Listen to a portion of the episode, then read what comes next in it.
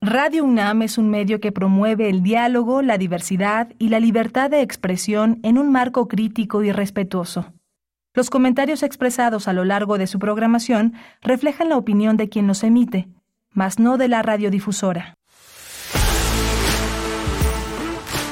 Radio UNAM presenta Prisma RU.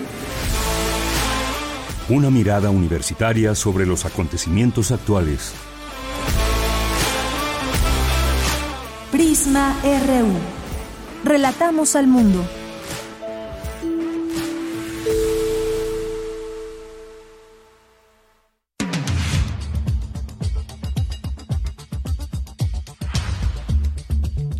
¿Qué tal? Muy buenas tardes, muchas gracias. Estamos iniciando Prisma RU, parte de la programación de nuestra radio UNAM.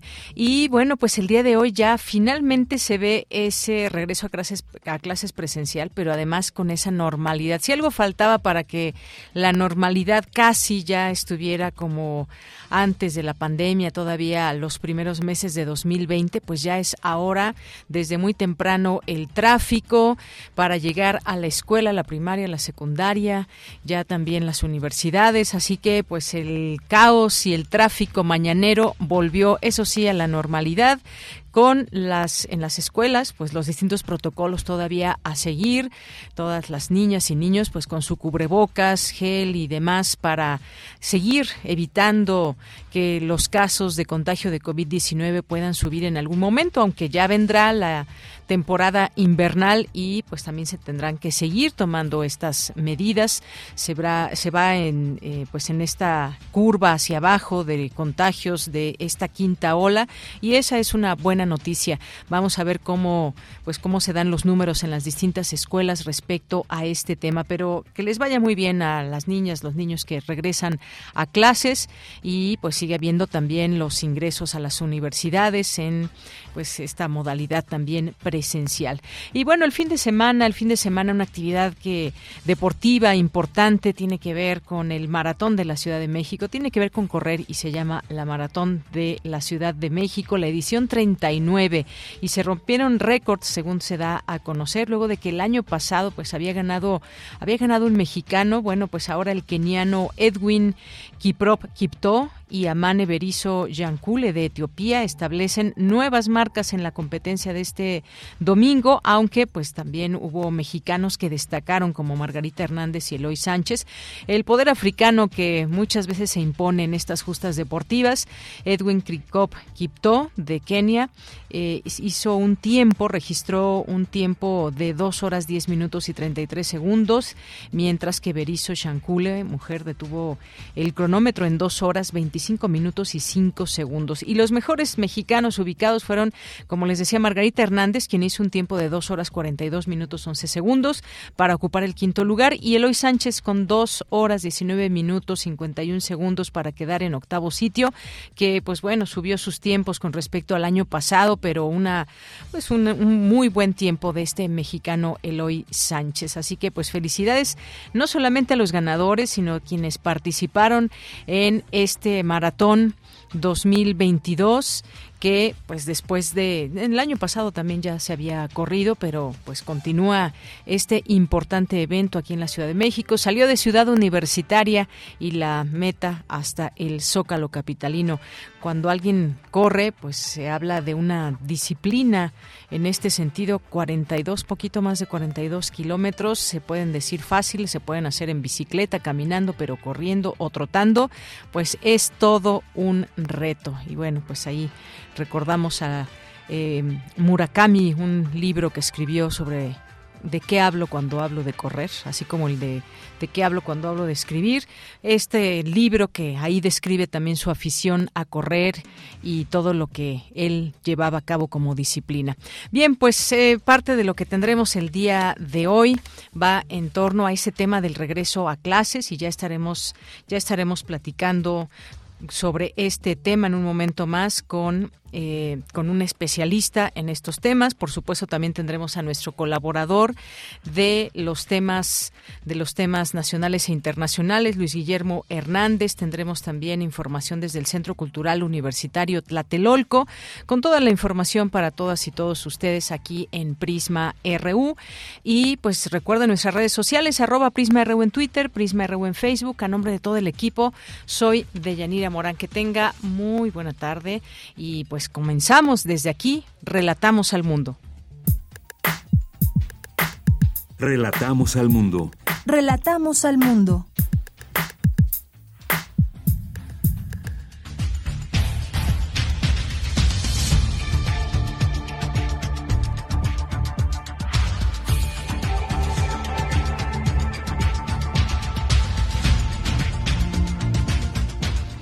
Bien, y en información universitaria, hoy 29 de agosto, con más de 100 actividades, la Facultad de Medicina da la bienvenida a sus estudiantes. Las enseñanzas de la pandemia son una prioridad para los futuros médicos. Presentan la colección de stickers conmemorativos por los 30 años del Centro de Investigaciones y Estudios de Género de la UNAM, lugar en que la academia, arte y activismo se triangulan. La Universidad Autónoma Metropolitana inaugura la Feria del Libro y Festival Cultural Librofest Metropolitano 2022, que se llevará a cabo en formato virtual y presencial del 29 al 9 de septiembre.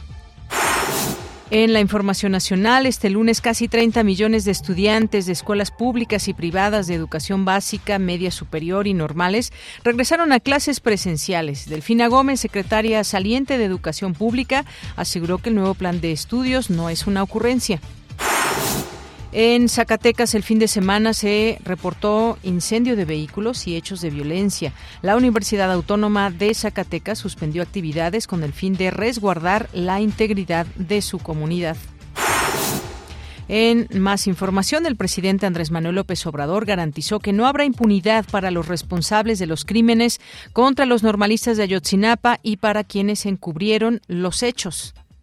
Pues ya está este, bastante avanzada la investigación, hay muchos elementos. De todas maneras, se está pidiendo la opinión del grupo asesor, se están haciendo eh, otras consultas y no va a detenerse la búsqueda. De conformidad con la investigación se sabe quiénes participaron, todos los que participaron, y no va a haber impunidad. Todos los que participaron van a ser juzgados faltan esas órdenes de aprehensión, ya hay unas aplicadas, incluso hay quienes ya están detenidos. Bien, y en más información, en la información internacional, la NASA canceló el lanzamiento de la misión Artemis a la Luna, que estaba programado hoy en Cabo Cañaveral, Florida, que por cierto que por cierto el canciller Marcelo Ebrard tuiteó una foto desde allá que iba a estar también presente en este lanzamiento. Una misión de expertos del Organismo Internacional de Energía Atómica visitará la planta nuclear de Zaporizhia en Ucrania. El complejo nuclear ha sido bombardeado y tanto Rusia como Ucrania se acusan mutuamente por los daños. Hoy en la UNAM, ¿qué hacer? ¿Qué escuchar? ¿Y a dónde ir? Hoy es lunes de Gaceta UNAM y en su portada nos presenta el tema Inflación para principiantes y expertos. Conoce todo acerca de la inflación, cómo se genera, hacia dónde va y cómo reducir su impacto en el bolsillo.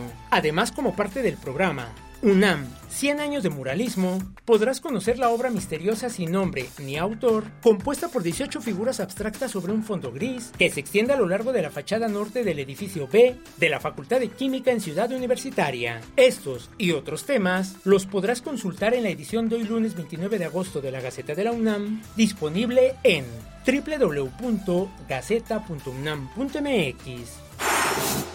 La Comisión Interna para la Igualdad de Género de la Inés Morelia convoca al taller Deconstruye tu práctica docente, basado en la guía Herramientas para una docencia igualitaria, incluyente y libre de violencias. Este taller se llevará a cabo el próximo viernes 2 de septiembre de 2022, de 12.30 a 14 horas, en el edificio de investigación de la Inés Morelia.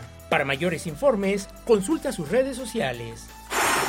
Recuerda que aún puedes visitar la exposición Delirios, una mirada a lo cotidiano, del artista visual Yair Ulises Hernández Ponce, mejor conocido como Paria, quien explora las distintas caras y confines de la Ciudad de México mediante una nueva perspectiva a través de múltiples piezas realizadas en diferentes lugares y tiempos. La exposición Delirios, una mirada a lo cotidiano, la podrás visitar en el vestíbulo de la Sala Julián Carrillo de Radio UNAM. La entrada es libre y el aforo limitado. No olvides traer tu cubrebocas.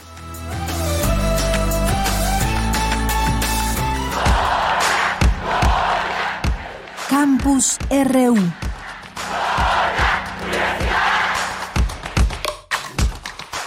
Trece horas con trece minutos. Iniciamos en nuestro campus universitario con más de 100 actividades. La Facultad de Medicina da la bienvenida a sus estudiantes. Las enseñanzas de la pandemia son una prioridad para los futuros médicos. ¿Qué tal, Dulce García? Muy buenas tardes. Adelante. Así es, Yanira. Muy buenas tardes. Aquí al auditorio. De Yanira, la Facultad de Medicina de la UNAM llevó a cabo la séptima feria del libro de las ciencias de la salud 2022. Encuentro de Yanira en el que los jóvenes de nuevo ingreso comienzan a conocer las diversas herramientas que les brinda la universidad. Pues, por ejemplo, con el objetivo de aumentar la investigación clínica, la Facultad de Medicina ofrece a sus estudiantes el programa de estudios combinados en medicina, en donde, según nos comentó el doctor Germán Fajardo Dolci, director de la Facultad de Medicina de la UNAM, los alumnos podrán ampliar sus conocimientos, pero además de eso, identificarse aún más como universitarios. Escuchemos de qué manera.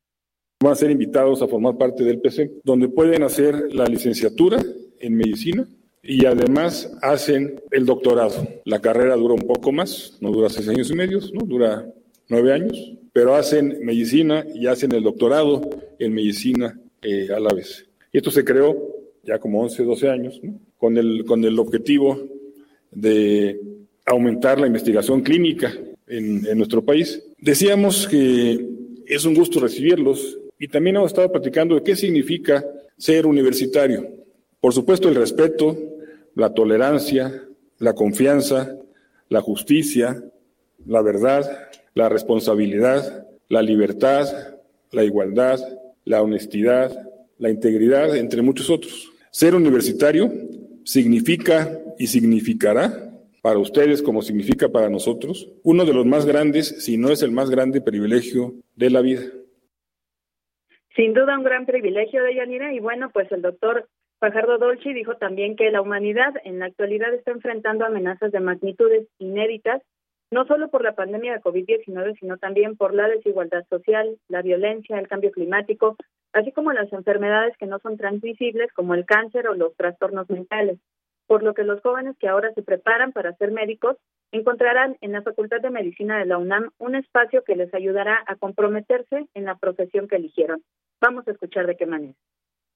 Nos encontramos además todos los días con discursos de odio, donde la demagogia amenaza a la razón. Ante esta complejidad, ustedes encontrarán en la UNAM y en la Facultad de Medicina un remanso, un espacio de libertad, de pluralidad, de conciencia y de reflexión, donde se convertirán en profesionales de la salud comprometidos con su país y con ustedes mismos. Vívanla intensamente, diviértanse, disfruten cada día, imaginen un mejor futuro. Juntos lo podemos construir. Y bueno, Deyanira, en este marco, el doctor Juan Alberto Adame miembro de la Junta de Gobierno de la UNAM, brindó la conferencia magistral algunas enseñanzas que la pandemia de COVID-19 ha dejado en la dirección de organizaciones en un entorno de administración sustentable, en donde dijo a los jóvenes que es importante tener en cuenta que el conocimiento está en constante cambio y que eso nos lo dejó muy claro la pandemia. Escuchemos.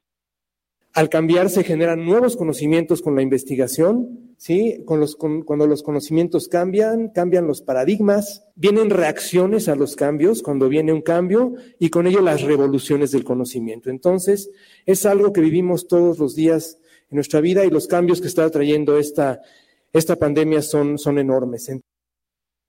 Deyanira, eh, como lo comentabas tú en un principio, la Facultad de Medicina de la UNAM llevó a cabo más de 100 actividades para por una parte dar la bienvenida oficial de manera presencial a las y los estudiantes que integran la generación 2023, pero también para brindar una acogida especial a las generaciones 2021 y 2022 que debido a la pandemia por COVID-19 no tuvieron ceremonia presencial. Esta es la información. Bien, pues muchas gracias, Dulce. Gracias a ti, muy buenas tardes. Muy buenas tardes, pues siempre hay entusiasmo con tantas actividades, pero sobre todo también y desde la Facultad de Medicina, también muchos retos y sobre todo pues muchas enseñanzas de la pandemia que van a ser prioridad para futuros médicos y enfocarse seguramente en temas como estos. Vamos ahora con Cindy Pérez Ramírez, el Centro de Investigaciones y Estudios de Género de la UNAM, lugar en que la academia, arte y activismo se triangulan. Cuéntanos, Cindy, muy buenas tardes tardes. ¿Qué tal, Deyanira? Muy buenas tardes. Es un gusto saludarte a ti y a todo el auditorio.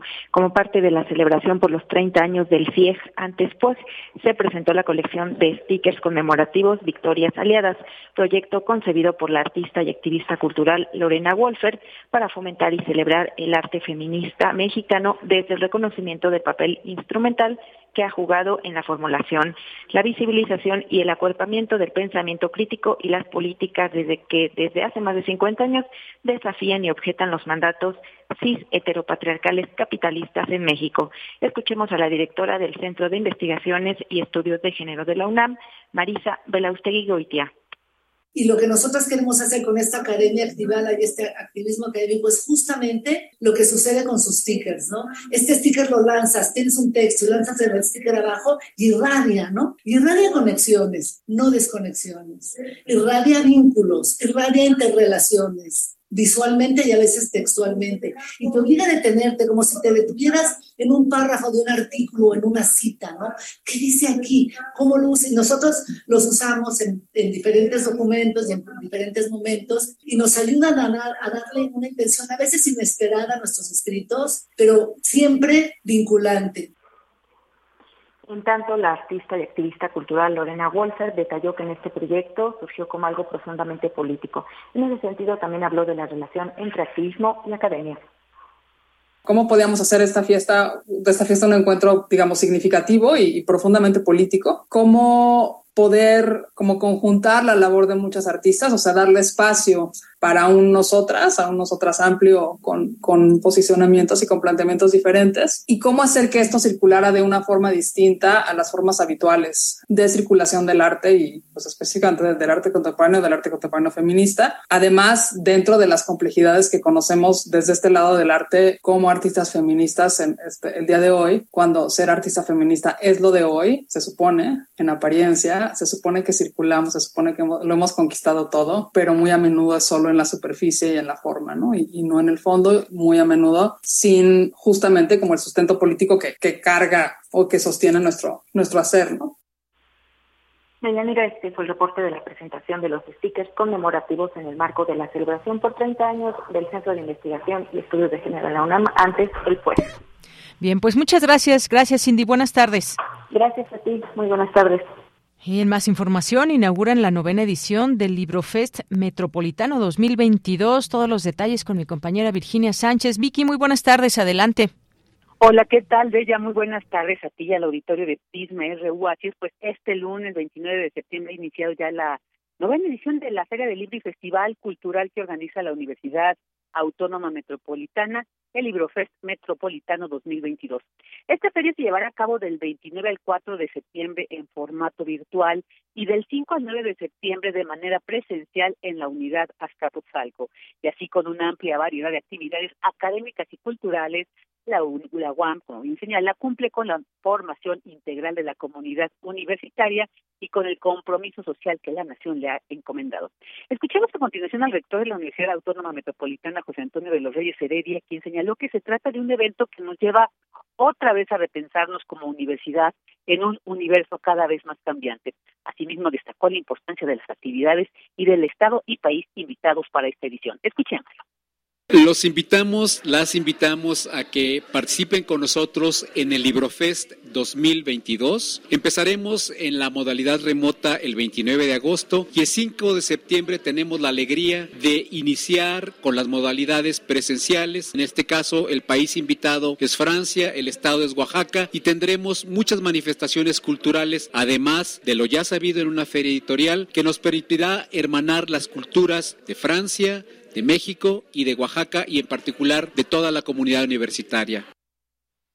Bueno, pues en esta edición, además de Francia y Oaxaca, también se contará con la presencia de Bolivia, del Estado de Puebla, así como de la alcaldía de Gustavo Amadero, además del municipio de Tlanepante. Y bueno, comentarles que las actividades virtuales iniciaron con el documental Cocineras Tradicionales Oaxaqueñas, unos videos animados sobre una leyenda triqui y chochulteca, y a las dos y media se presentará la orquesta Big Band dirigida por Yasmín Luna, esta en representación precisamente de la alcaldía de Gustavo Amadero. En cuanto a las actividades académicas, se presentará el video Historia de la Contaminación. Asimismo, habrá presentaciones de libros, cursos, talleres, exposiciones virtuales y transmisiones especiales desde la estación hermana de Guam Radio en el 94.1 de FM. A continuación, vamos a escuchar a Óscar Lozano Carrillo, rector de la Guam Azcapotzalco, unidad que, como ya señalamos, será la encargada de las actividades presenciales del Librofest Metropolitano 2022. Escuchémoslo. Una feria en una fiesta de la cultura con más de 150 eventos, 45 editoriales, más de 25 presentaciones de libro. Vamos a tener eh, eventos híbridos en formatos digitales y sobre todo, y es a lo que más les quiero invitar, es a que nos visiten presencialmente en la Guamas Capozalco. Ahí estaremos en esto que ya es una tradición. Con mucho gusto, la UAM, la Casa Abierta al Tiempo, presente. Y bueno, pues la programación y todo lo relacionado con el Librofest Metropolitano 2022 se puede consultar en la página www.librofest.com. Sería esta es la información. Vicky, muchas gracias y buenas tardes. Buenas tardes. Bien, pues ahí esta invitación a Librofest Metropolitano 2022. Y vamos entrando a estos temas que tienen que ver con educación, el regreso a clases, porque este lunes casi 30 millones de estudiantes de escuelas públicas y privadas de educación básica, media superior y normales regresaron a clases presenciales. El presidente López Obrador aseguró que se impulsa una nueva visión del sector educativo. Cuéntanos, Luis Fernando Jarillo nos tiene todos los detalles. Luis, buenas tardes. Buenas tardes, Deyanira, a ti y a todo el auditorio de Prisma RU. Como bien dices, este lunes, 29 millones 849 mil alumnas y alumnos de educación básica, media superior y normales iniciaron de manera presencial el nuevo ciclo escolar 2022-2023. Así lo informó la Secretaría de Educación Pública, la SEP. De acuerdo a la información de la Secretaría, la mayor parte de estudiantes la conforman los de educación básica, con 24 millones 479 mil alumnos y por su parte 5 millones 244 mil estudiantes son de educación media superior. Junto con los niños regresaron también a las aulas 1.6 millones de maestros y personal administrativo de más de 232 mil escuelas. Además, regresan a las aulas 396 escuelas normales con 124 mil estudiantes. Escuchemos las palabras del presidente Andrés Manuel López Obrador. Bueno, pues vamos a iniciar la semana con el reinicio a clases. Felicidades a las mamás, a los papás, a las maestras, a los maestros, a todos los trabajadores de la educación, a las niñas, a los niños, a todos los estudiantes, porque hoy se reinician clases, un nuevo ciclo escolar. La Secretaría de Educación Pública confía que la matrícula de alumnos que asistan a clases en todos los niveles se incrementará en los próximos días del ciclo escolar. Estas fueron las palabras de la maestra Delfina Gómez, titular saliente de la Secretaría de Educación Pública. Escuchemos. Me dirijo a los niños y a las niñas, estimados niños, niñas, adolescentes y jóvenes, madres y padres de familia y tutores, compañeras maestras, maestros, directivos. Estamos muy contentos de darle la bienvenida a este nuevo ciclo escolar que se desarrolla desde su inicio de manera presencial, lo cual ya anhelábamos y deseábamos todos. Asistir presencialmente nos ofrece un nuevo panorama de convivencia y de aprendizaje para enfocarnos en la recuperación de la matrícula de los aprendizajes también y en la preparación de los nuevos planes y programas de estudio. El calendario escolar en este ciclo escolar 2022-2023 comprende 190 días efectivos de clase en los que guiados por los maestros reforzarán sus conocimientos sin descuidar lo nuevo para que ustedes puedan construir su propio aprendizaje.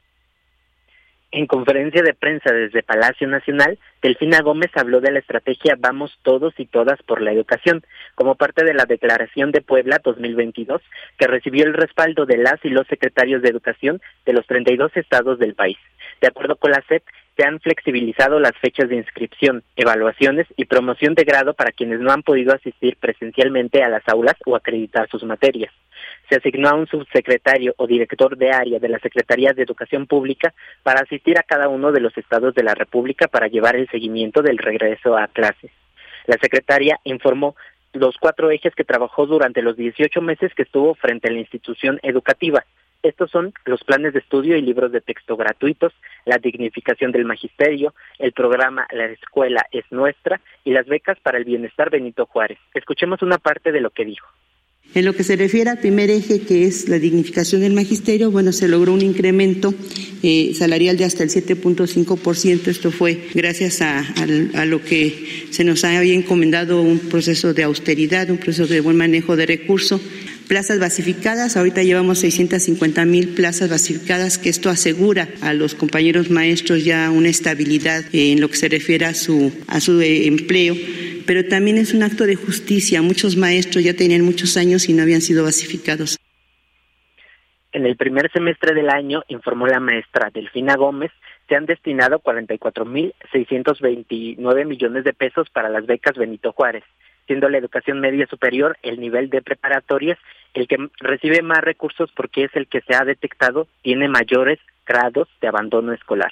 Esta es la información que tenemos de Yanira. Pues muchas gracias, gracias por todos estos datos. Luis Fernando Jarillo, muy buenas tardes. Buenas tardes, Deyanira. Hasta luego. Queremos escuchar tu voz. Síguenos en nuestras redes sociales. En Facebook como Prisma RU y en Twitter como arroba PrismaRU. Sigamos con este tema de la educación, el regreso a clases. Se antoja, la verdad, mucho trabajo con estos, eh, pues, programa piloto, todo el trabajo que se tendrá que hacer desde, pues, la parte pedagógica, los maestros, las maestras y, pues, eh, lo que viene para las niñas y niños en este país, sobre todo, pues, primaria, secundaria, que finalmente tienen ya este regreso presencial en esta modalidad presencial que ha sido el llamado. Y vamos a ver qué tal pinta este ciclo escolar. Hemos invitado hoy al doctor Hugo Aboites, que estudió la licenciatura en Filosofía en Italia y México, obtuvo la maestría y doctorado en Educación de la Universidad de Harvard, fue profesor e investigador de tiempo completo en la Universidad Autónoma de Chihuahua y la Universidad Iberoamericana, exrector de la Universidad Autónoma de la Ciudad de México y desde 1980 es profesor e investigador titular de tiempo completo del Departamento de Educación y Comunicación de la Universidad Autónoma Metropolitana. Doctor Hugo Aboites, un gusto tenerlo aquí en Prisma RU de Radio UNAM. Muchas gracias por la invitación. A sus órdenes. Gracias, doctor. Pues preguntarle qué esperar de este ciclo escolar 2022-2023 con todos estos anuncios. El próximo jueves entra ya la nueva secretaria, Leticia Ramírez, se despide Delfina Gómez. Todo este contexto, ¿qué podemos esperar en este ciclo? Bueno, en primer lugar, es un eh, contexto muy, digamos, alterado eh, creo yo que este regreso a clases eh, es eh, inédito en el sentido de que pues se conjugan varios elementos muy importantes. Una pandemia que eh, fragmentó, disoció, este, rompió toda esta cultura y práctica cotidiana escolar que tienen las familias y los y los jóvenes y los niños, cuyas consecuencias eh, socio psicológico-pedagógicas, no sabemos todavía cuáles van a ser y de qué intensidad. Hemos, hemos visto en otros espacios que hay reacciones muy eh, peculiares, desde una alteración muy importante en, en las conductas, eh, eh, hay, hay, impaciencia, hay molestia en muchas ocasiones, entonces hay un elemento ahí que no, no sabemos qué tanto peso va, va a tener. Tenemos un nuevo marco curricular y plan de estudios, un cambio pues que se antoja radical, pero que tiene problemas en la, ya en, la, en los hechos. Tenemos eh, además pues un, un ambiente nacional de violencia, de,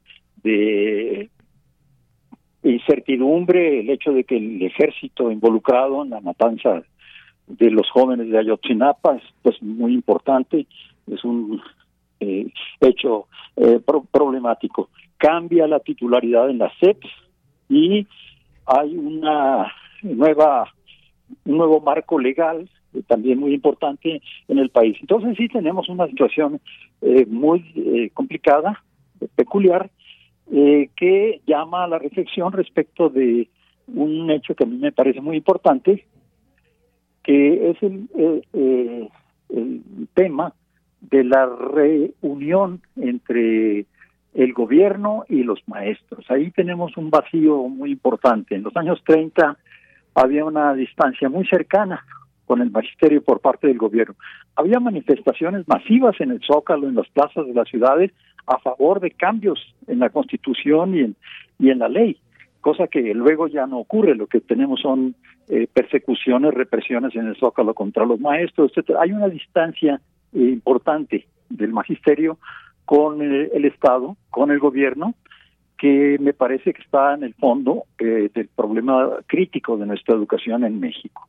Así, en resumidas cuentas, yo diría, este es el, escenario al que volvemos y bueno, eh, aquí la pregunta es cómo vamos a empezar a caminar en este terreno.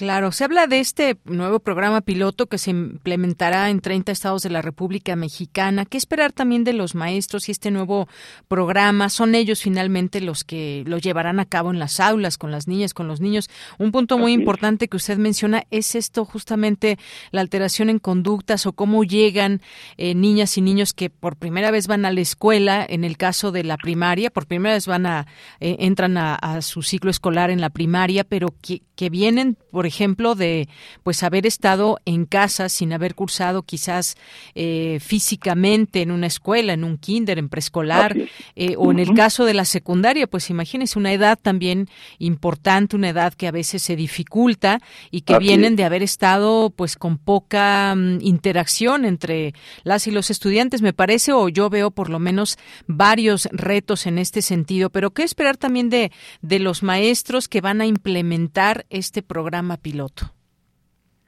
En una circunstancia también para ellos muy problemática. Los maestros regresamos pues prácticamente de dos años de tener una relación muy eh, irregular con nuestros eh, con nuestros estudiantes tenemos que empezar a crear una nueva cultura de, de, la relación al interior al exterior del, del, salón de clases la relación institucional y de tal manera que hay un, nuevo aprendizaje, porque además las cosas no van a volver a, la normalidad como la entendemos.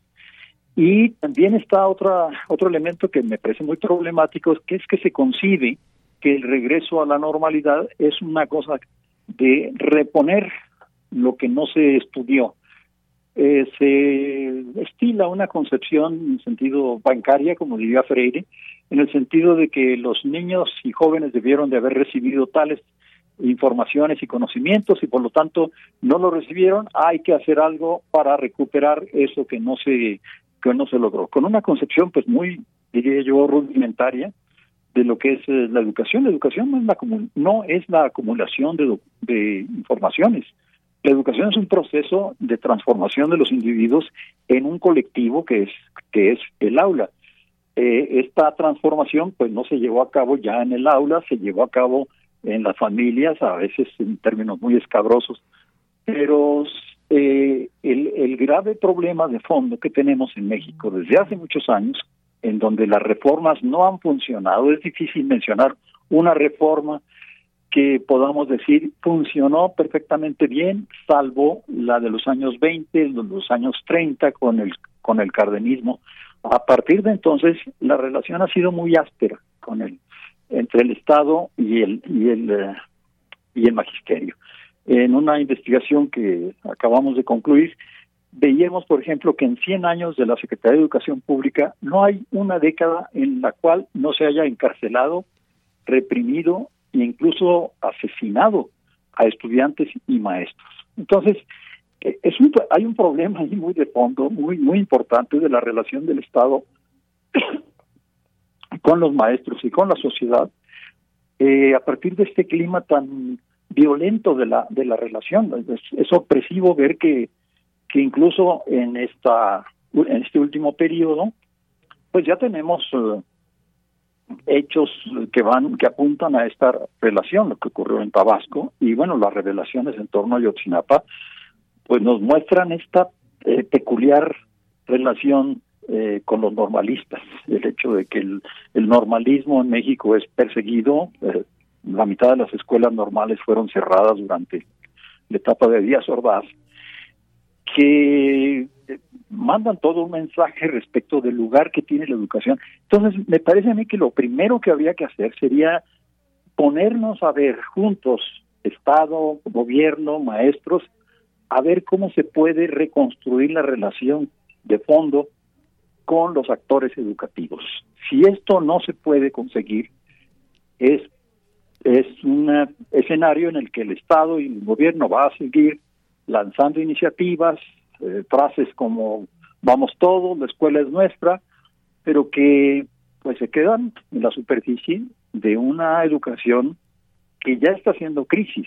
Eh, con las evaluaciones estas internacionales, pues desde el 2004, 2005, eh, las pruebas de PISA han mostrado que aunque es un son exámenes muy limitados y, e inadecuados para nuestro contexto, eh, nos muestran un problema de fondo importante. El hecho de que la educación superior mexicana siga siendo de las últimas en América Latina en términos de matrícula es otro hecho que nos llama la atención, que nos habla de una situación crítica y que había que sentarse no a formular reformas por su cuenta al gobierno encerrado en un cubículo, sino en un diálogo y una relación de verdadero consenso y de verdadero acuerdo que saque a la educación adelante. Ahí hay un problema de fondo, aparte pues ya de las cuestiones como los, los maestros este, que están interinos, ahora ya hay esta nueva formulación de maestros que tienen una especie como de estatus como de becarios, ya ni siquiera interinos, que pues evidentemente no contribuyen mucho a mejorar la educación. Bien, pues siempre observar hacia dónde vamos, tratar de hacer un análisis de el contexto y hacia dónde va la educación en este país luego de esta eh, pandemia. No es que todo se haya detenido, pero las cosas cambiaron en gran medida y para muchas y muchos estudiantes pues fue bastante difícil. Los actores educativos también son muchos. Eh, este dato que hablaba del plan de estudios que comenzará como prueba piloto el 29 de octubre en 30 escuelas de cada estado del país y que consta de cuatro elementos doctor, eh, formación docente, el codiseño de programas de estudio a cargo de maestras y maestros, el desarrollo de estrategias nacionales y una transformación administrativa. Eso se dio a conocer hace unos días cuando se dio a conocer esta, este nuevo programa. Y, si hablamos, digamos, de la parte positiva, eh, digo positivo ya que regresen presencialmente, que se comiencen a hacer todas estas eh, pues partes emocionales y conductuales de las niñas y niños que es finalmente positivo que regresen a clases. Si miramos con con esa mirada positiva que podemos tener de aquí al futuro dado que este programa se ha hecho con muchos especialistas y demás lo podemos ver de esta manera eh, sí eh, si además agregamos como usted este, de alguna manera lo sugiere, la eh, presencia, la, la participación mm, capital definitiva y definitoria del magisterio. Eh, es muy difícil construir un proyecto educativo donde los maestros son llamados simplemente a estar o no de acuerdo, a dar sus opiniones sobre algo que ya está construido totalmente eso eh, no, no, no contribuye mucho. Pero lo que sí está, digamos, apuntando como rutas de salida y de mejoramiento de la educación en México es, de nuevo, desde el propio magisterio. El hecho de que existan en varias secciones eh, sindicales del, del, eh, magisterio estas iniciativas de una escuela distinta, mucho más apegada a las eh, necesidades locales, regionales, habla de, de la potencialidad que tiene el magisterio para efectivamente transformar eh, la educación. Estoy hablando de Chiapas, estoy hablando de Oaxaca, estoy hablando de Guerrero, Michoacán, que tienen ya proyectos educativos muy desarrollados, eh, bastante desarrollados, que deberían de integrarse a la propuesta general que hace el Estado de un cambio en la educación. Y sí, podemos estar optimistas en la medida en que el magisterio se fortalezca, magisterio, eh, los, nosotros los maestros tengamos espacio para poder eh, discutir los planes de estudio. Pues, es inaudito, por ejemplo, que en una universidad como en la que yo pertenezco, pues eh, la discusión sobre el plan de estudios no incluye formalmente a los profesores, es, es elemental, pero habla de una cultura de la educación muy arraigada en México, en donde esta educación no pertenece al magisterio en el fondo. Y los esfuerzos de los maestros por decir y hacer cosas distintas, que lo hacen en estos estados que he mencionado, es una esperanza de mejora de la educación, siempre y cuando el Estado sea receptivo, siempre y cuando el gobierno diga, vamos a revalorar estas y examinar estas experiencias, retomemos de ellas lo que nos parece que es importante, veamos si otras eh, eh, fuerzas magisteriales están de acuerdo con esta propuesta y tener pues un proyecto de, de nación con su proyecto de, educativo y, y, no al revés, porque acá primero definimos cuál es el proyecto legislativo y ya que está establecido el marco legal, entonces vamos a, a, a establecer o a crear un proyecto educativo, pues no, este va a estar entonces subordinado a los límites del, del marco legal, debería ser al revés. Pero bueno, muchas cosas pueden ser distintas. Lo que sigue siendo cierto es que México es un país que tiene un dinamismo educativo que eh, es fruto de estas luchas del magisterio que no tienen otros muchos países y que esa es una ventaja y un, de un elemento eh, positivo fundamental. Bien, pues doctor, muchas gracias por este comentario, este análisis, como nos quedamos con esto que usted menciona, el proyecto de nación en educación, cómo verlo, desde dónde se implementa, cómo hacerle. Veremos qué sucede con este, con este programa piloto en 30 escuelas de cada estado, eh, los actores educativos también, qué, qué papel juegan en todo ello, para ir, pues obviamente, pues tratando de entender de qué trata todo esto, si es un una buena opción este plan de estudios o qué va a pasar en los siguientes ciclos escolares y esto de cara a que ya el próximo 1 de septiembre pues entra en funciones la nueva secretaria Leticia Ramírez que ya pues tiene todo este camino andado de Delfina Gómez y ahora pues le toca implementarlo. Ya lo, lo estaremos comentando si usted nos permite. ¿Cómo no? Con mucho gusto. Estoy a sus órdenes. Y muchas gracias por la invitación. A usted. Hasta luego, doctor. Hasta luego, Deyanira. Que le vaya muy bien. Igualmente, doctor Hugo Aboites, eh, quien nos acompañó el día de hoy y que es titular de tiempo completo del Departamento de Educación y Comunicación de la Universidad Autónoma Metropolitana. Y sí, toda esta realidad que hay en cada y que enmarca a cada estado y por ende a cada eh, una de las escuelas, lo que sucede en el norte, en el centro, en el sur, las cuestiones que todavía faltan en, escuelas de implementarse, de tener eh, dignos, que haya agua y demás, todo eso que también eh, no podemos dejar de mencionarlo y sobre todo también en quienes, en las escuelas que ya está resuelto todo esto, hacia dónde va ese proyecto escolar en este sexenio. Muchas gracias al doctor y continuamos. Queremos escuchar tu voz. Síguenos en nuestras redes sociales. En Facebook como Prisma RU y en Twitter como arroba PrismaRU.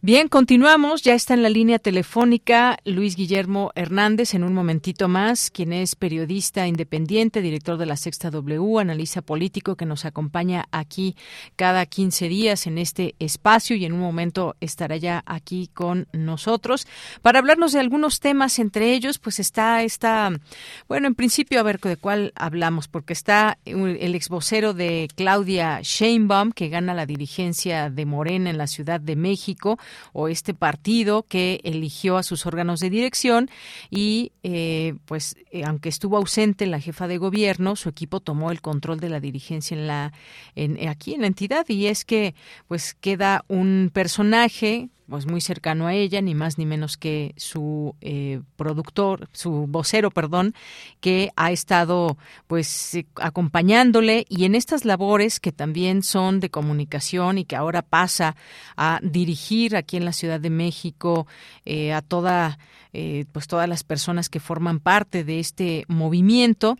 Y también otro de los temas otro de los temas que queremos tocar con Luis Guillermo es esta contratación de Antoni Gutiérrez Rubí que es un asesor de comunicación comunicación, consultor político, según nos cuenta Wikipedia, dirige Ideograma, una consultora de comunicación pública e institucional que fundó en 1985, eh, con sede central en Barcelona, dentro de la antigua fábrica alemán. Ya tenemos a Luis Guillermo.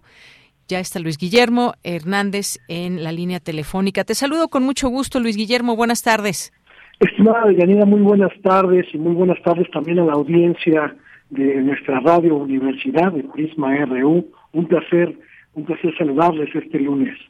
Pues igual para nosotros un placer. Pues esta información ya va, estaba dando este contexto, Luis Guillermo. Sebastián Ramírez, el nuevo dirigente de Morena en la Ciudad de México y pues apenas hace unos días vocero de Claudia Sheinbaum. ¿Qué te parece dentro del análisis político este movimiento?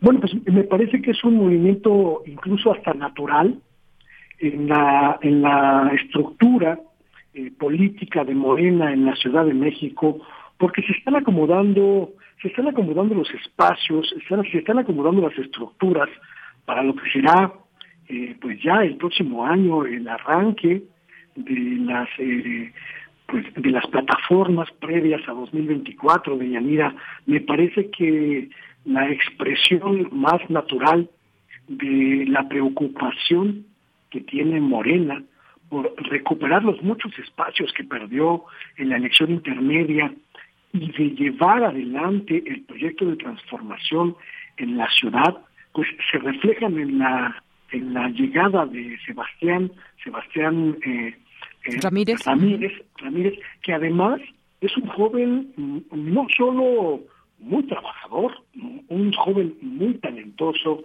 sino que además tiene un conocimiento muy, muy profundo de las redes, de las redes eh, de la gente, de las redes eh, a más de tierra que componen y han compuesto el movimiento de transformación en la Ciudad de México. Me parece, me parece que la inyección de sangre joven al movimiento en la ciudad busca poner un freno a esta disputa que muchos viejos líderes de Morena, muchos viejos líderes de la izquierda han eh, eh, tenido en la capital del país y que se reflejó pues en esta decisión, esta especie de, de, de punto de inflexión de la elección intermedia.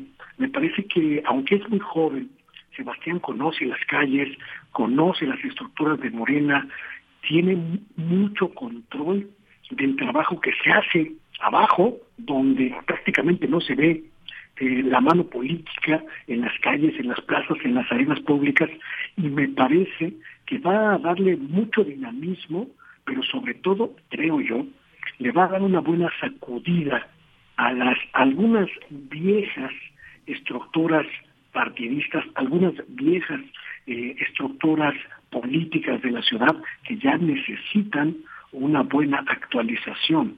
Bien, como, como bien lo dices, Luis Guillermo, pues sangre joven que se ha eh, inmiscuido en todo esto y que además Sebastián Ramírez fue la única persona que se anotó para competir por la presidencia, por lo que su elección fue casi unánime, pero pues ya sabes, también ahí hubo quien pues también comienza a ver estos, estos peros, algunos actores cercanos a Ricardo Monreal pues dicen que no asistirían porque el proceso tuvo muchas irregularidades, que se estaba trazando la ruta para un dedazo a favor de Sebastián Ramírez y bueno, pues por lo pronto Sebastián aseguró que su plan de trabajo se centrará en concientizar, organizar y movilizar a sus militantes con el objetivo de que en 2024 se dé el seguimiento eh, para la transformación de la ciudad y del país. Así que, pues bueno, ahí estaremos viendo qué más pasa con Sebastián Ramírez al frente de Morena en la Ciudad de México. Pero hay otro tema también que quisiera platicar eh, contigo, Luis Guillermo. Antonio Gutiérrez Rubí,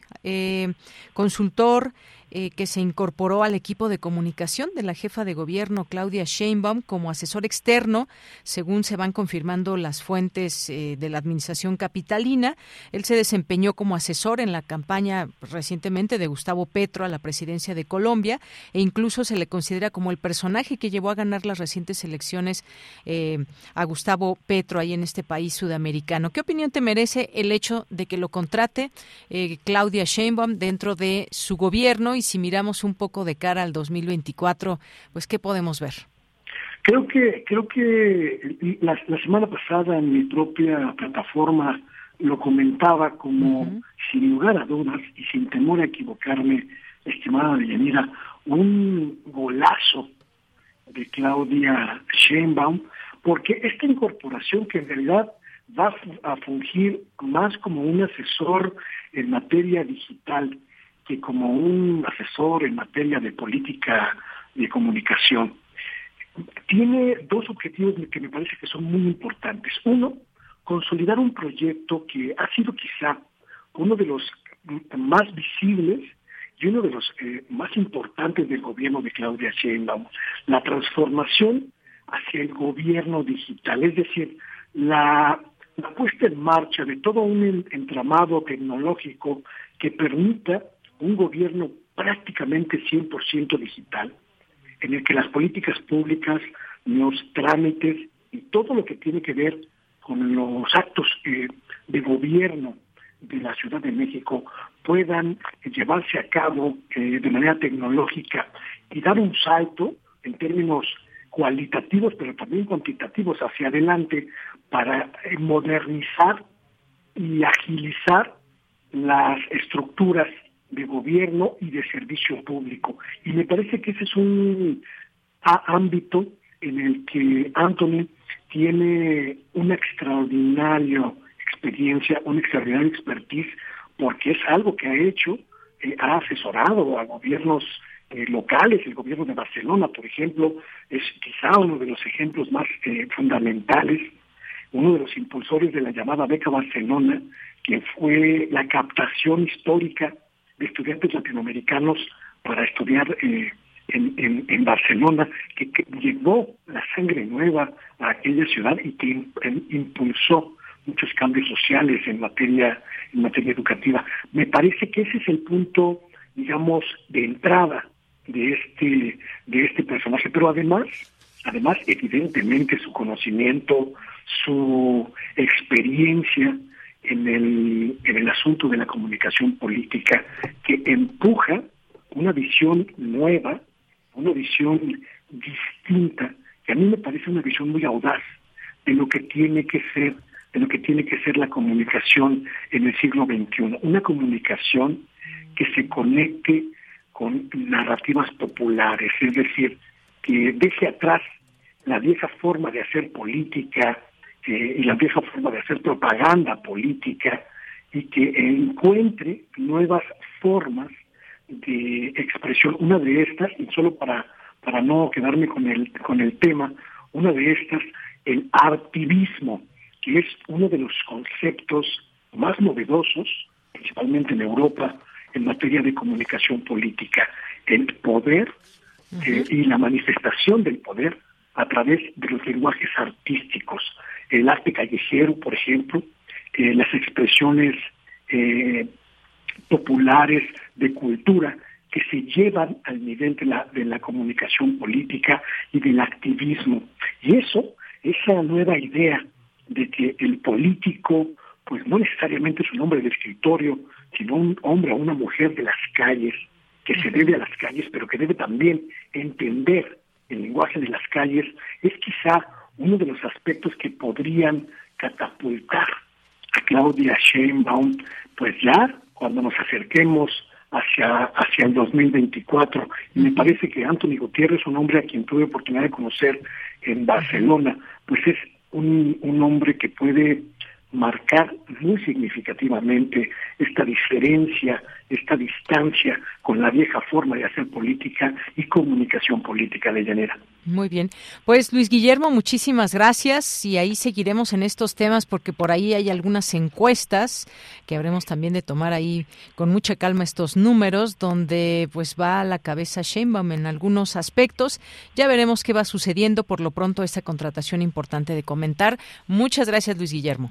Muchísimas gracias, estaremos atentos porque esto apenas apenas empieza a hervir de llanera. Efectivamente. Te mando un abrazo, Luis Guillermo. Hasta pronto, muy buenas tardes a todos. Hasta luego, muy buenas tardes, Luis Guillermo Hernández, periodista independiente, colaborador aquí en Prisma RU. Continuamos. Sala Julián Carrillo presenta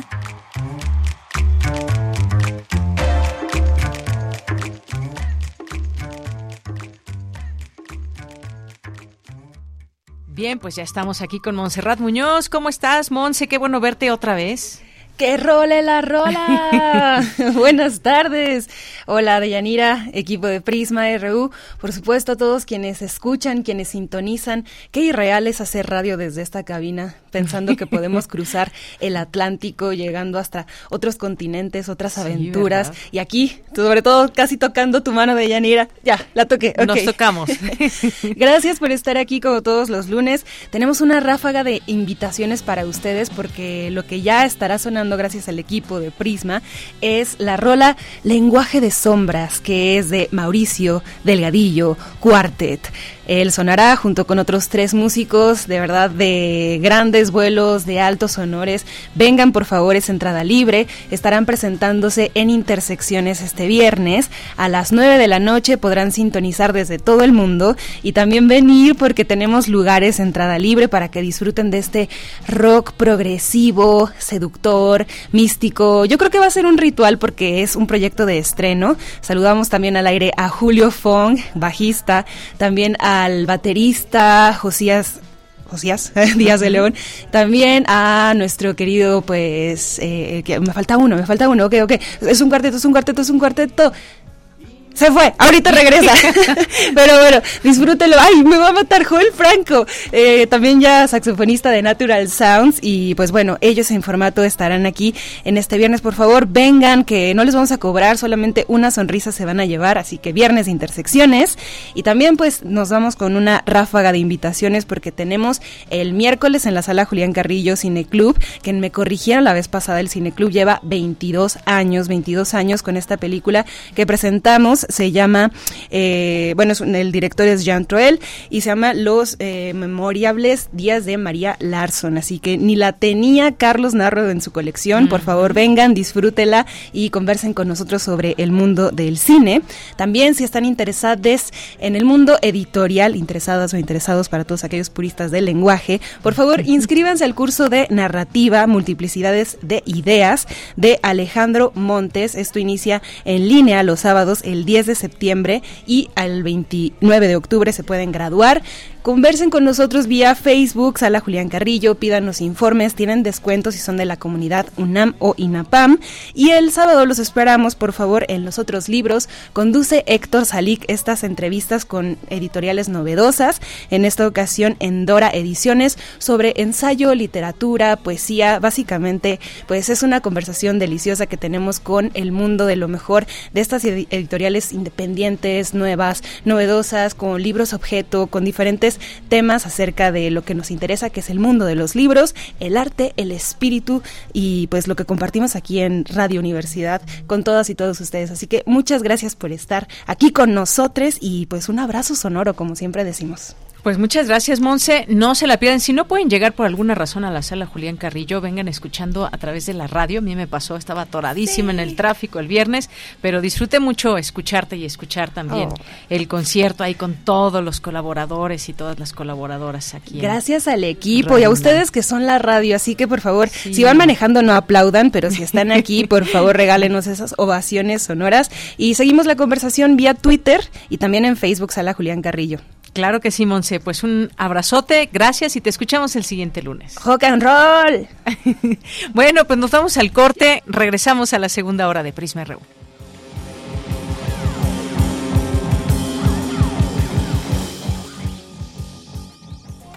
Tu opinión es muy importante.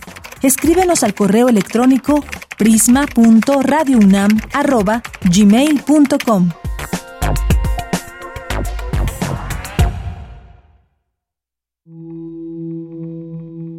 Hablar para transmitir una idea. Una idea que comunique. Comunicarse para conmover. ¿Realmente sabes cómo hablar? Radio UNAM trae de vuelta el taller para mejorar tu lectura e interpretación de textos en voz alta.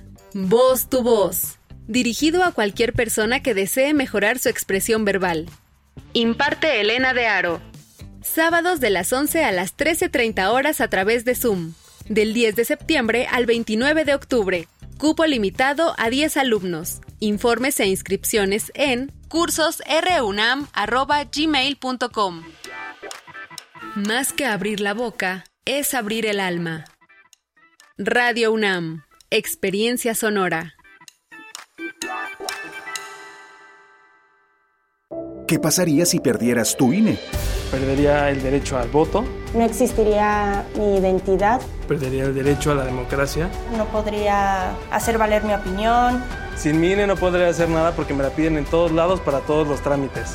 Si perdiste tu credencial o perdió vigencia, acude al módulo y actualízala. Haz tu cita en INET 804-33-2000 o en INE.mx. Mi INE es valioso porque me identifica y nos une. INE. Habla Andrés Manuel López Obrador. No somos iguales. Durante los gobiernos neoliberales se maltrató a los maestros. Ahora están ganando más. Se están entregando 11 millones de becas 116 mil escuelas cuentan con presupuesto para su mantenimiento. Se han creado 145 universidades públicas porque la educación no es un privilegio, es un derecho de nuestro pueblo. Cuarto informe. Un libro no termina con el punto final. No es solo la escritura y la corrección. Hay mucho más que un proceso creativo o un arranque de inspiración. Las palabras encierran conocimiento y cultura, pero también gustos y texturas. Los invitamos a probar los sabores y los saberes del lenguaje. Eso, todo eso es lo que saben las palabras. Saben las palabras. El amor por el lenguaje en todas sus presentaciones. Con Laura García. Todos los lunes a las 18.30 horas. Retransmisión sábados a las 17 horas solo por Radio UNAM. Experiencia sonora.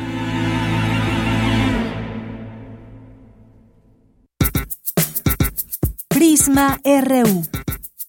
Relatamos al mundo.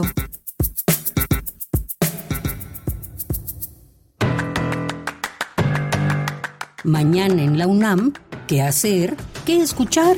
¿Y a dónde ir?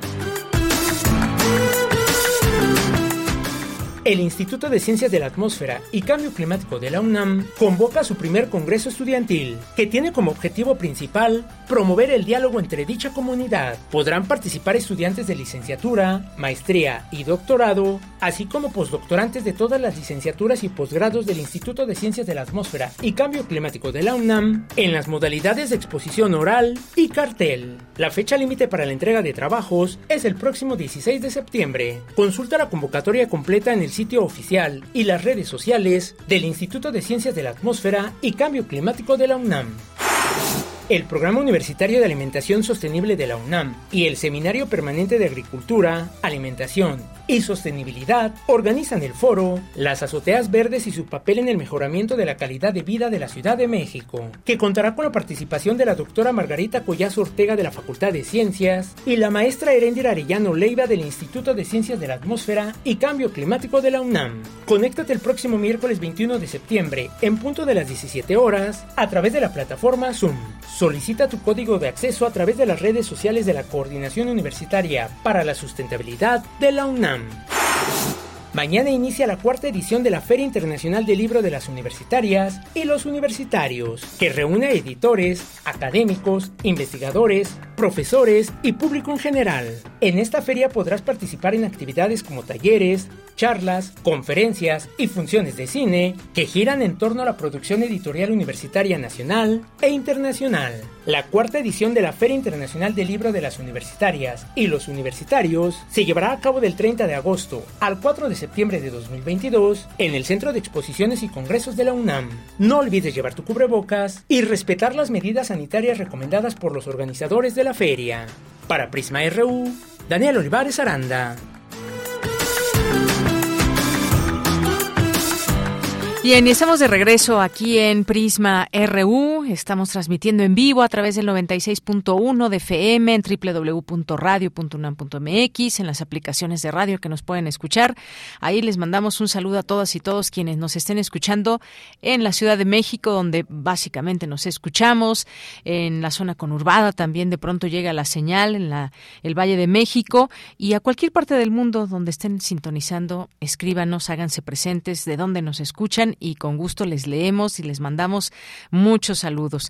Bueno, pues entre otras cosas y desafortunadamente, pues una de, las notas que no son buenas, pues es que los, los mineros siguen atrapados, familiares aceptaron un, un rescate a cielo abierto, quisieran que fuese lo más rápido posible y sin embargo, bueno, pues continúan atrapados en esa mina El Pinabete en Sabinas, Coahuila y han aceptado que se realice este tipo de rescate. Ya ha habido pues estas comunicaciones con trabajadores de la de la CFE, de en pesquería Nuevo León y bueno, pues se explica que se recurrirá a la apertura de tajos para poder alcanzar la profundidad donde se encuentran los mineros. Bueno, pues algunas de las situaciones, notas nacionales que mantienen en vilo y que sobre todo eh, familiares esperan que pues que se dé este rescate lo más pronto posible.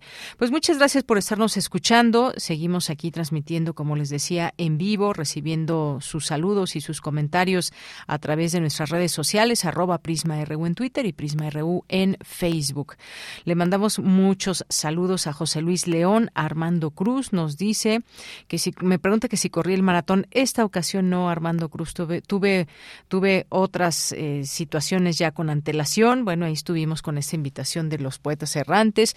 Otto también estaba dispuesto a correrlo, quizás los 42 kilómetros, estábamos por verlo ambos, pero, pero también tuvo ya, tenía con antelación un, un compromiso, no lo pudo correr. Nos dice, estoy por terminar el libro, así nació el diablo, que me enteré de él por la entrevista que le hiciste a Emanuel Gallardo, me parece ágil y atrapa desde el principio. Un saludo desde Emiliano Zapata Morelos. Muchos saludos, Armando.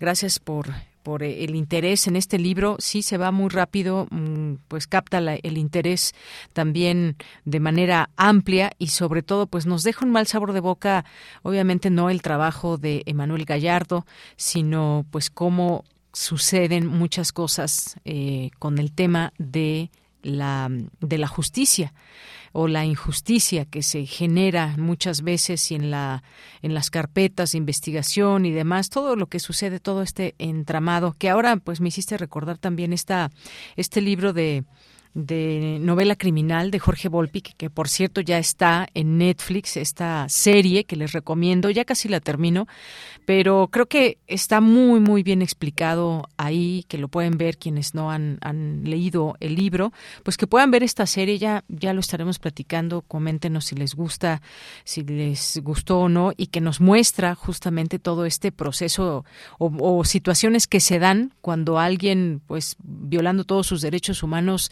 eh, lo meten a la cárcel, o en este caso tanto Israel Vallarta como Florence Cassé, y que pues alrededor hay muchas cosas que quizás hasta ni siquiera estaban, estábamos enterados de detalles. Se les recomiendo también. Muchas gracias Armando Cruz.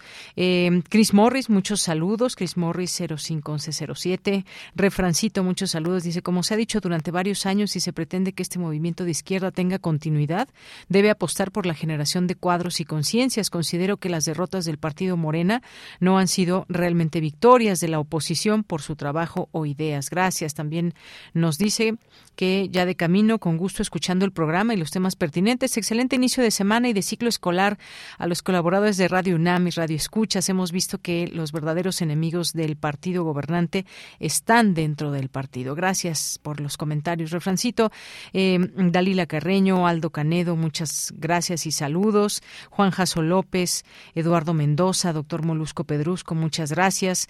Juan Stack, muchos saludos, abrazos, Juan. Eh, Jorge Morán Guzmán nos dice en educación hemos tenido varios modelos y planes educativos. Uno de los problemas ha sido su corta duración con una evaluación insuficiente. Esperemos que ya cambie esta situación. Pues sí, mucho que decir con respecto a educación, pero qué bueno que haya pues cierta cuestión, ya lo hablaremos en su momento, de maestras y maestros. En otros momentos pues se perdían muchas clases, había muchos reclamos al gobierno. Ahora pues está en una aparente tranquilidad. Ojalá siga así todo esto y si llega a haber alguna situación, pues que se logre también una solución. Ricardo Vázquez, saludos. Patricia León, Eduardo Mendoza, muchas gracias. Buena semana. Eh, Lilia Alcaraz, Rosario Durán Martínez, muchas gracias. Otto Cázares, que ya en un momentito estará aquí eh, a través de Prisma RU. En un momento más. Autóctono, venido a más. Saludos. David Castillo Pérez también, tranquilamente aquí escuchando Prisma RU. Qué bueno. Mario Navarrete, muchos saludos. Alejandro Guzmán, eh, Paloma, que nos envía una, una foto, muchas gracias. Mayre Elizondo, Alfonso de Alba Arcos. Gracias a todas las personas que suman sus voces a través de este espacio universitario. Así que, pues nos vamos a la información en esta segunda hora aquí en estos micrófonos y el programa de manejo integral de residuos sólidos universitarios con enfoque basura cero del campus Morelos de la UNAM obtuvo el reconocimiento altamente elogiado en el International Green Gown Awards 2022 patrocinado por la Organización de las Naciones Unidas que distingue las iniciativas de sostenibilidad excepcionales efectuadas por universidades del mundo. El premio se divide en seis categorías las cuales participaron instituciones de educación superior de 19 países.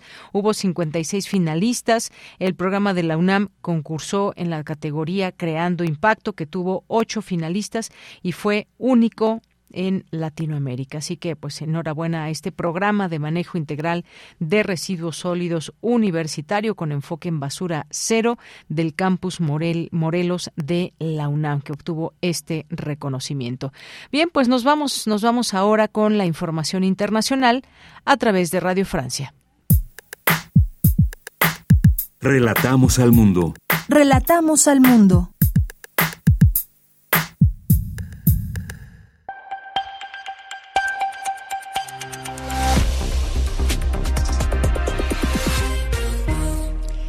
Hola a todos, bienvenidos a Radio Francia Internacional con Helen. En la realización técnica abrimos esta media hora de programa con la información internacional. Eh, un resumen rápido, lo que está sucediendo este lunes, 29 de agosto. Carmele Gallubo. Gran decepción de la NASA que ha tenido que anular el lanzamiento de Artemis, el supercohete de nueva generación que tiene como primera misión preparar el terreno para el regreso de los humanos a la Luna. El vuelo ha sido postergado al próximo viernes 2 de septiembre después de que se localizara una fuga de hidrógeno y una grieta en el aislante térmico entre algunos tanques. En Ucrania, el ejército afirma que ha lanzado una importante ofensiva en el sur del país para recuperar la ciudad de Gerson. Entre tanto, una delegación de la Agencia Internacional de la Energía Atómica está ya en camino hacia la central nuclear de Zaporilla, también en el sur, en momentos en que aumenta la preocupación por los riesgos de un accidente nuclear. Y con los precios de la energía por las nubes a raíz de la guerra en Ucrania, la presidenta de la Comisión Europea, Ursula von der Leyen, afirma que la Unión Europea prepara una intervención de emergencia y una reforma estructural del mercado de la electricidad en el bloque. El aumento de los precios expone las limitaciones de nuestro diseño actual del mercado dijo von der Leyen y casi a la par el canciller alemán Olaf Scholz se pronunciaba en favor de una acción rápida para reformar ese mercado de la electricidad. Una serie de medidas serán abordadas en la cumbre de ministros europeos de la energía el 9 de septiembre. Y aquí en Francia, la primera ministra, Elisabeth Borne, advierte a los empresarios sobre los riesgos de un racionamiento de energía en este invierno boreal y les pide que reduzcan el consumo. En Irak, el líder chiita Moqtada Sadr, una figura clave de la vida pública del país, acaba de anunciar su retirada definitiva de la política, una salida que coincide con una grave crisis en el país. Irak sigue sin primer ministro ni gobierno, ya que las fuerzas chiitas no logran ponerse de acuerdo en un modo de designación. Y Colombia y Venezuela retoman hoy formalmente sus relaciones. El nuevo embajador colombiano, el ex senador Armando Benedetti, llegó anoche a Caracas y hoy presentará sus credenciales al presidente venezolano Maduro tras tres años de ruptura diplomática. Prisma RU. Relatamos al mundo. Continuamos dos de la tarde con 16 minutos. Le quiero dar la bienvenida a Paola Zavala, que es subdirectora de vinculación y comunidades del Centro Cultural Universitario Tlatelolco. ¿Qué tal, Paola? ¿Cómo estás? Muy buenas tardes. Muy buenas tardes, Deyanira. Muchas gracias por el espacio. Un saludo al auditorio. Gracias, eh, Paola. Pues en el marco del Día Internacional de las Víctimas de Desapariciones Forzadas, hay actividades en el Centro Cultural Universitario Tlatelolco que nos gustaría que nos hagas esta invitación, Paola. Claro que sí, Deyanira. Pues mira, eh, como tú sabes, eh, pues el Centro Cultural Universitario Tlatelolco está muy, muy vinculado a los temas de movimientos sociales desde luego los temas de militarización y desaparición no nos son en lo absoluto ajenos. Y este año, que estamos muy preocupados por la violencia, como todos los años que hay en el país, pero sobre todo por eh, las llamadas de Naciones Unidas a enfocarnos en el tema de desapariciones forzadas, eh, nos pareció muy importante activar este monumento que tenemos dentro del Centro Cultural Lateral, que se llama el Monumento a la Ausencia. Para la audiencia que no, no lo conoce, es un monumento eh, que emula con pisadas eh, pues todas estas personas que nos faltan en, en México, ¿no? Y lo que queremos es llenar ese, esa plancha, eh, es una, una plancha chiquita, pero llena de, de, de, pisadas, de huellas, la queremos llenar de flores. queremos que se lea la palabra viva desde esta plancha, de, que nos parece más, pues muy significativo, significativo que sea en Tlatelolco, que sea desde la UNAM, eh, pues con la intención, un doble intención, ¿no? Una, pues de, acompañar a las familias de las víctimas en este día tan importante en, visibilizar lo importante que es atender sus demandas de, de, manera eficaz por parte del Estado mexicano, pero también de llamar a, una nueva perspectiva eh, que creo que nos urge de llamar hacia, hacia el diálogo, hacia la paz, hacia que vivamos sin miedo. Particularmente queremos eh, subrayar el, el tema de las desaparecidas, de las mujeres desaparecidas, eh, y de que podamos, lo que han venido también desde la comunidad eh, universitaria y las mujeres en general en México eh, demandando, ¿no? Vivir libres y vivir sin miedo y estar vivas.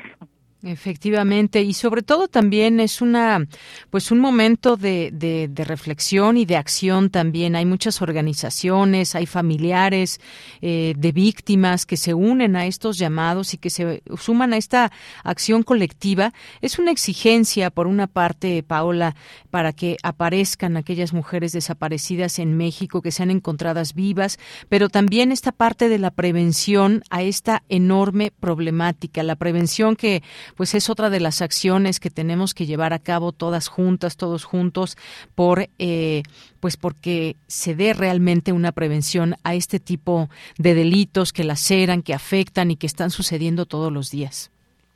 Exactamente, Yanira. Nosotros también tenemos como muy en la mira lo que dijo eh, la ONU hace un par de meses, ¿no? Que decía, por ejemplo, en cuanto a los a las personas halladas sus restos, y decían, si hoy dejaran de encontrar restos humanos en México, se tardarían 120 años, estos que ya hallaron, en ubicar quiénes son, ¿no? Nos parece que esa, pues, ese dato es revelador de, de del horror que estamos viviendo, de las pocas expectativas de, de justicia que, que, ha dado el, Estado mexicano, pero también de la, de la necesidad urgente de frenar el fenómeno de manera drástica. ¿no? Eh, de que no que no haya una sola persona desaparecida más en nuestro país y desde la Universidad Nacional Autónoma de México, desde luego que hacemos este llamado y que nos sumamos, ¿no? Con, con resistencia, pero también con imaginación, con propuestas, eh, a pensar una, una sociedad distinta, ¿no? Y, en ese sentido, pues hemos invitado a varias universitarias, que muchas de ellas son raperas, y uh feministas, que van a ir. Eh, muchas de ellas han hecho ya canciones de protestas que, que, nos parecen muy valiosas, oír a las nuevas generaciones, cómo están ellas eh, haciendo eh, desde el rap, desde el hip hop, eh, este, estas, estas composiciones, que son muy poderosas, también irán familiares de víctimas que están muy invitadas, es abierto a la sociedad en general, pero sí hacemos un llamado a las universitarias, a las maestras universitarias y a los universitarios, pues a que nos puedan acompañar en este evento que hemos hecho para las víctimas y para que no haya más víctimas. Claro, Paola, pues un, un eh, papel protagónico el de la organización por parte de muchas mujeres contra esta problemática eh, y bueno, pues este evento tengo entendido finalizará con una gran fotografía aérea que pues retratará a todas las personas que asistan a este evento y que pintarán la palabra viva con flores moradas. Esto más allá de cualquier cosa creo que tiene un significado muy especial el día en que se llevará a cabo, pero sobre todo, pues creo que invita, Paola, no sé, me parece esto muy importante, que invita a otras mujeres a sumar voces, acciones. Hay, pues aquí hemos entrevistado, por ejemplo, a distintos colectivos que nos dicen, pues un buen día salimos, mujeres organizadas, a buscar a nuestras hijas, cuando queda rebasada muchas veces la autoridad y con una pala y un pico, pues se dedican a buscar incluso esa, esa parte también terrible de, pensar que, pues aunque sea los restos de una mujer, es terrible lo que está pasando, pero es una invitación a unirnos en, pues con todas estas voces al unísono y pues tratar de que estas cifras se reduzcan poco a poco. Paola Zavala, muchas gracias. Nada más recuérdanos eh, el lugar, la hora para este evento. Claro que sí. Eh, mira, el evento se llama Vivas y Libres y como tú decías, al final eh, lo que queremos es, eh, entre otras cosas, tener esta imagen ¿no? De, del monumento a la ausencia con la palabra vivas en flores, que me parece que es muy simbólico, ¿no? Desde, desde el Centro Cultural Tlatelolco, desde la UNAM, ese mensaje para las víctimas. y se llama, también le hemos puesto vivas y libres, esperanza que no se marchita, porque como dices tú, lo que queremos es justo mandar un, un mensaje de unión, un mensaje de esperanza, eh, en este país desde la Universidad Nacional y el evento será en el Centro Cultural Tlatelolco, que está en Ricardo Flores Magón número uno, casi esquina con, con Reforma. Es a las 5 de la tarde, de 5 a 7, y bueno, pues habrá eh, varias acciones culturales, además de, de, esto que vamos a hacer de activar el Monumento a la Ausencia. Invitamos a todas, a todos, a todes a que puedan acompañarnos con una flor para activar el Monumento a la Ausencia. Claro, pues no, no esperemos a que sucedan más desapariciones. Como dices, la esperanza también está presente en este evento, muy emotivo seguramente que será, y dejamos esta invitación también ya a través de nuestras redes sociales. Pues Paola Zavala, muchas gracias, gracias por hacernos esta invitación eh, y bueno, pues ojalá que mucha gente se reúna, universitarias también principalmente, este llamado y estaremos al tanto de esta actividad. Muchas gracias, Deyanira. Que tengan todos muy buena tarde. Igualmente para ti, hasta luego. Paola Zavala es subdirectora de Vinculación y Comunidades del Centro Cultural Universitario Tlatelolco. Queremos escuchar tu voz. Síguenos en nuestras redes sociales. En Facebook como Prisma RU y en Twitter como arroba PrismaRU. Bien, continuamos dos de la tarde con 24 minutos. Vamos a hablar ahora de otro tema, este seminario Energía y Agua hacia una ciencia integral. Y bueno, pues nos acompaña el doctor Rafael González, que es investigador por México, Plataforma Nacional Energía, Ambiente y Sociedad, Planeas con ACID. Doctor Rafael, bienvenido, muy buenas tardes. Hola, ¿qué tal? Muy buenas tardes. Es un placer estar aquí. Gracias. Pues eh, platíquenos sobre este, este seminario. Mañana tendrá lugar a las 12 horas. Y bueno, pues háblenos sobre este seminario, esta invitación que sin duda siempre estamos atentos a estos temas que nos ligan a un tema eh, que tiene que ver con el medio ambiente, en este caso un sistema energético mexicano justo y sustentable como parte del Programa Nacional Estratégico Energía y Cambio Climático. Claro, la invitación eh, es amplia y, esperamos, contamos con un grupo de expertos a nivel mundial que tienen eh, cierta experiencia desde el nivel local hasta el nivel global. Entonces, esperamos poder brindar información útil para la sociedad y, e información útil para los tomadores de decisiones y, para las políticas públicas. También creo que es un tema muy interesante y muy importante ahora porque podemos ver las noticias a diario sobre la crisis actual del agua, ¿no? Y también sobre una serie de problemas que hemos tenido con lo que es el cambio climático y la, y, la energía. Entonces, esperamos poder comenzar a abordar estos temas ya de una manera integral porque es necesario, ¿no? Para poder abordar estas crisis. Efectivamente, estamos hablando de temas que nos interesan. Normalmente, pues el agua y la energía, cuando hablamos de estos temas, pues se abordan de manera separada, de manera independiente, aunque pues hay que saberlo y creo que es parte también de lo que conjunta este seminario, de, de verlos de manera en cómo están interconectados, porque el sector energético, además del que se habla ahora mucho, doctor, pues demanda que todos sus procesos eh, sean unificados o veamos hacia dónde nos lleva el tema de energía en este en este país y por el, por, por el otro está el tema del manejo de agua que también requiere energía y requiere muchas otras cosas. Hablar de agua también actualmente pues es muy importante, sobre todo en algunos sitios. ¿Qué pasa entre la energía y el agua? eso me parece también un punto importante que me gustaría que nos, que nos comentara. Exactamente, el punto clave es que para poder generar energía se requiere de agua. El ejemplo más claro es el, las hidroeléctricas. Para poder generar electricidad y que llegue a nuestras casas se requiere de, de, plantas hidroeléctricas, ¿no? En muchas situaciones. Y estas plantas hidroeléctricas cubren los picos en la demanda en las horas puntas, ¿no? Entonces, pueden satisfacer esa demanda eléctrica, pero también no solo las hidroeléctricas o la electricidad, sino también los procesos de los del petróleo o de los hidrocarburos para poder refinar y tener gasolinas en, nuestro automóvil, requerimos de, bastante cantidad de agua en los procesos de, de, refinación, ¿no? Entonces no es algo que se encuentra aislado, ¿no? Y por otra parte, en lo que refiere a cómo puede llegar el agua a nuestra casa, es a través de la electricidad o de bombas de diésel, ¿no? En muchas situaciones podemos ver que para que llegue, por ejemplo, el agua a lo que es la zona centro del país, viaja desde las cuencas del Cutzamala. Entonces, para poder bombear esta agua se requiere de electricidad, así como para su tratamiento y también para lo que sería el riego de, de nuestros alimentos, ¿no? En muchos casos se requiere de bombas de agua que requieren de energía para poder regar nuestros cultivos, ¿no? Así es, y bueno, hay un dato aquí también importante eh, que se destaca como parte del seminario. A nivel global, el 90% de la generación de energía consume grandes cantidades de agua y a su vez alrededor del 8% de la generación mundial de energía se utiliza para el manejo de agua. Y en 2020, en México, la energía hidroeléctrica proporcionó el 11% de la generación bruta de la electricidad y alrededor del 40% del total de la energía eléctrica renovable. Creo que con estos porcentajes y estos números nos damos una idea de todo esto y de la importancia de hablar de estos temas a la par, el agua y la energía.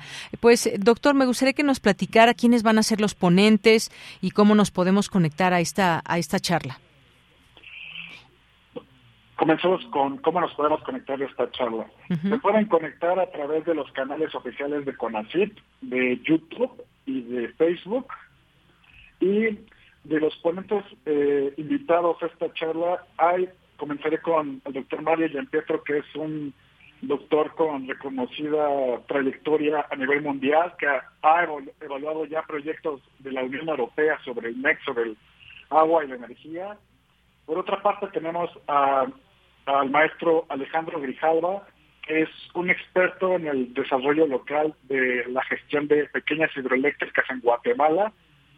Por otra parte, tendremos al doctor eh, Baltasar Peñate, que es un experto en la aplicación de las energías renovables para la desalación de agua y, la, y para, para el bombeo de, de energía eléctrica.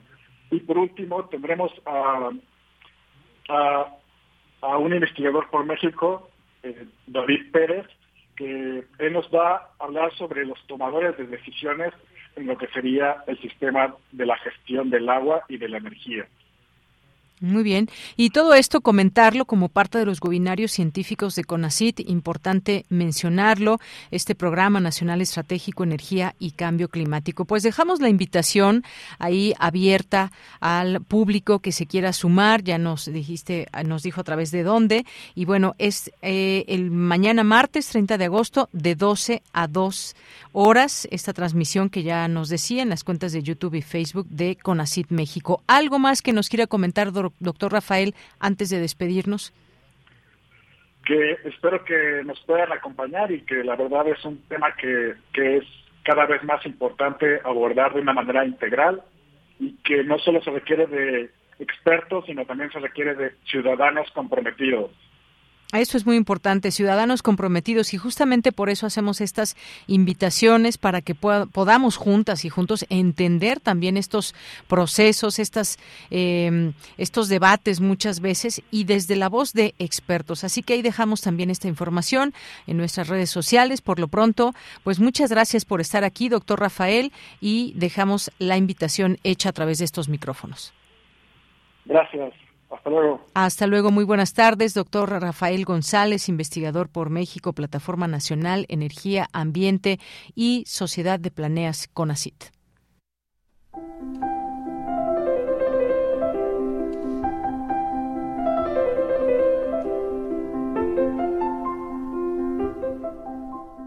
Cartografía RU con Otto Cázares. Bien, pues ahora entramos a Cartografía RU de este día lunes 29 de agosto. Y fíjate Otto, ya sé que estás por ahí, ahorita nos saludamos, es que fíjate que en otros momentos eh, nos preguntaban sobre cómo nos había ido en el maratón y lo platicábamos, cómo te había ido Otto, cómo me había ido a mí, pero bueno, en esta ocasión que ya nos preguntaban aquí por Twitter hace un momento, pues esta ocasión no pudimos correrlo por nuestras distintas actividades. Te saludo Otto con mucho gusto querida, te abrazo, un saludo, amigas y amigos. Sí, eh, nos perdimos de la gran fiesta. Una gran fiesta, efectivamente. en lo personal, eh, pues, hace unas cuantas semanas estuve en COVID y sentí que no era el momento para correrlo porque siempre el maratón hermoso y festivo tiene a sus mártires, ¿eh? Sí. siempre vemos que hay algunas bajas entre los eh, participantes del maratón, entonces decidí que no era un buen momento Exacto, un buen momento pues es cuando se tiene la preparación, cuando o cuando no has pasado por un cuadro que quizás que bueno que no se complicó en tu caso, pero que a veces pues hay ciertas cuestiones que tienen que seguir sanando con el tiempo. Y bueno, en mi caso pues ya había adquirido otra responsabilidad y pues ni modo de cambiarla por el maratón, que por supuesto también es una un episodio que nos hemos perdido este 2022, pero ya nos recuperaremos regresaremos, en efecto. a las carreras. Nosotros aquí justificándonos, pero regresaremos sin duda alguna y ya les platicaremos nuestras experiencias. Y hoy, 29 de agosto, voy a, a continuar mi comentario sobre la realizadora Leni Riefenstahl, porque el lunes pasado, el 22, se cumplió el aniversario 120 de esta polémica y fascinante artista. Pero antes, permítanme hacer una, un brevísimo anuncio. Ocurre que el maestro Francisco Castro Leñero, pintor al que queremos y admiramos mucho en el gremio, está pasando por unos momentos muy complicados de una crisis de salud y está internado desde hace algunos días y por lo tanto sus familiares, sus amigos, sus alumnos han convocado a un sorteo, a una subasta, mejor dicho, una rifa de algunas de sus pinturas que son magníficas. Una pintura con valor de 120 mil pesos, cada, un, cada boleto tiene un costo de 800 pesos. Además, están rifando eh, siete obras gráficas y me parece que, sin duda, eh, ayudar y tener solidaridad con el maestro Castro Leñero sería magnífico, pero además quien se lleve estas, estas obras se lleva un tesoro eh, enorme, infinito. Eh, ustedes pueden ver la dinámica de este sorteo, de esta rifa, en Instagram, arroba taco arte, como se escucha, taco arte, que es el taller donde el maestro Castro Leñero da clases, entonces pues pueden verlo ahí. Yo de todos modos lo voy a compartir en mis propias redes sociales. Entonces, bueno, aprovecho para mandar un saludo muy solidario, afectuoso a sus hermanos, grandes pintores, eh, Miguel, José, Alberto y por supuesto a la maestra Irma Palacios, extraordinaria pintora y esposa del maestro Francisco. Entonces, bueno, con esto ya me voy directamente al tema. eh, hablar de Leni Riefenstahl nos introdujo a una dimensión ética y estética de la creación artística. Walter Benjamin vio en el cine de Leni Riefenstahl un cine monumental que usó el mito del retorno de una comunidad atávica con, así lo dijo Walter Benjamin en una crítica tremenda de este cine, una estetización anestésica, la llamaba él, en la imagen del poder y en el poder de la imagen, porque no es lo mismo la estetización de la política que la politización del arte.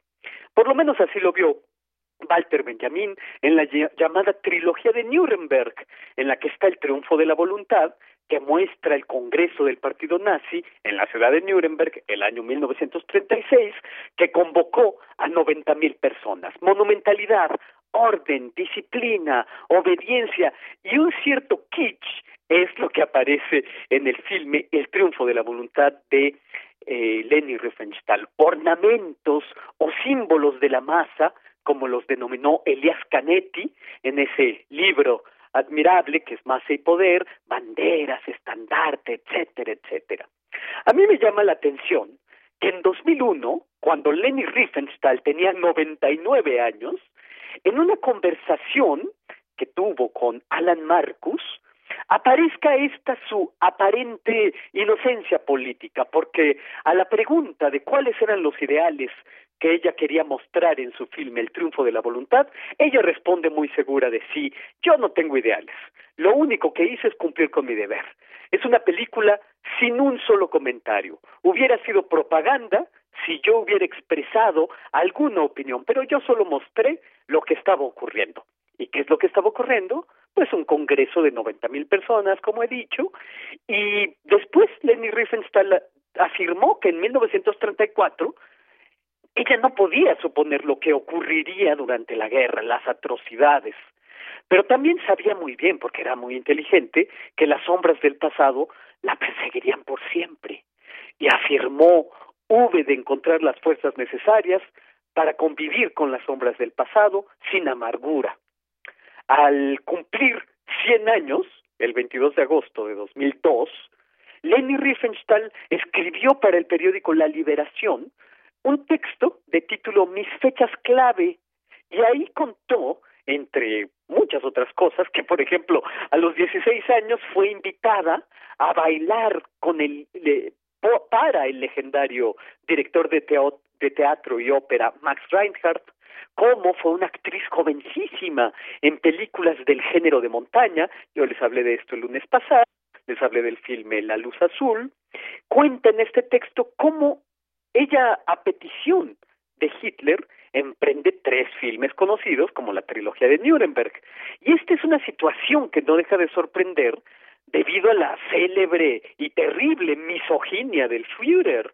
Los tres filmes fueron La Victoria de la Fe, El Día de la Libertad y el documental de Solo Imágenes y Música, El Triunfo de la Voluntad.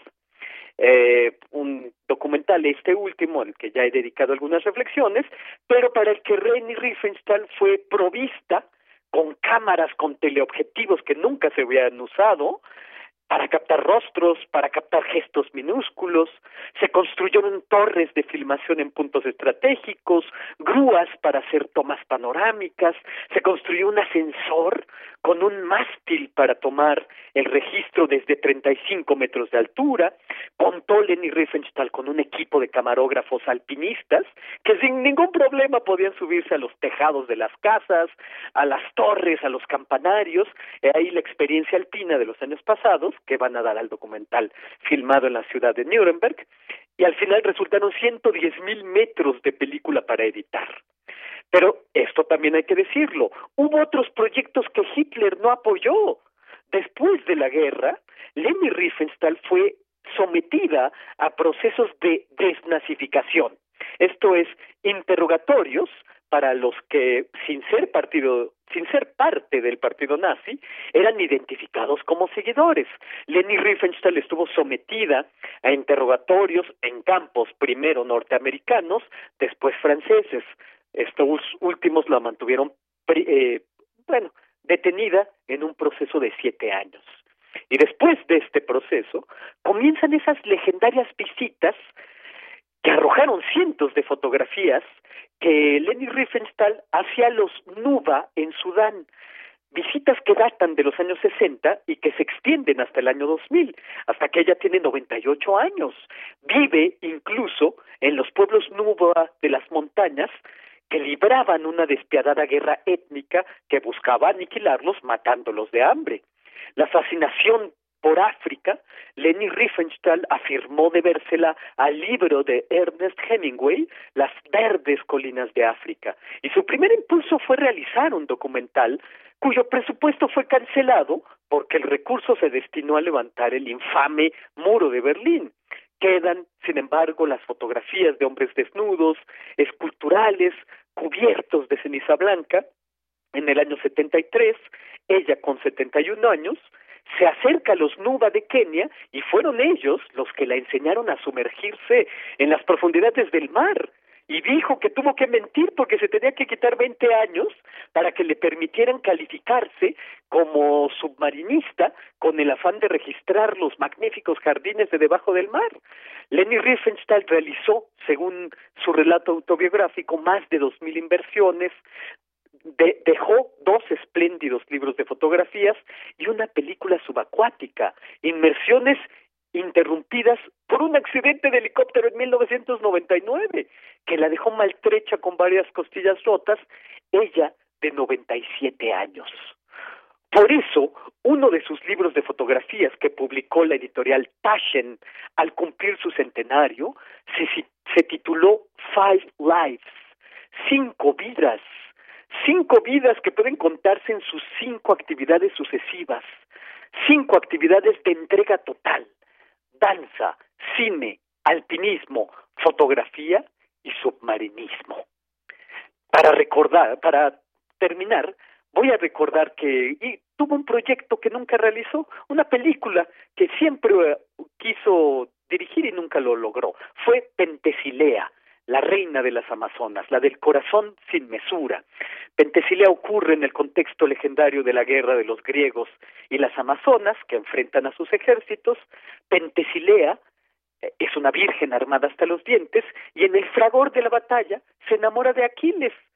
Y eh, hay eh, una frase en la obra teatral de Heinrich von Kleist, que hubiera sido la base para que Leni Riefenstahl hiciera su adaptación cinematográfica, hay una frase que la altiva Pentesilea le dice a Aquiles, y es una frase que define a Leni Riefenstahl.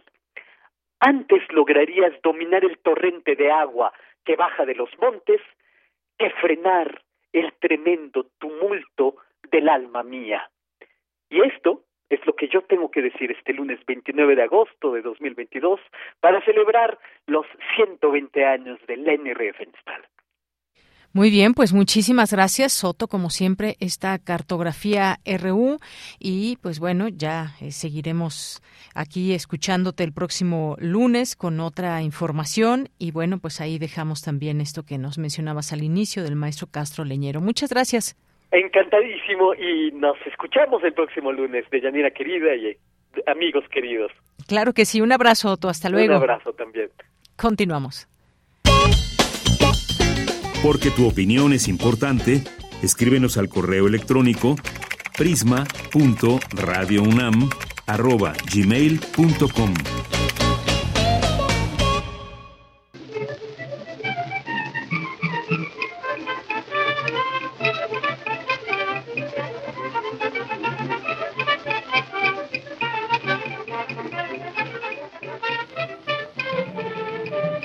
Queridos amigos melómanos de Prisma RU, soy Teo Hernández, investigador del catálogo de música de concierto de la Fonoteca Nacional. Quiero invitarlos a la presentación de un álbum Chávez Revueltas Únicos.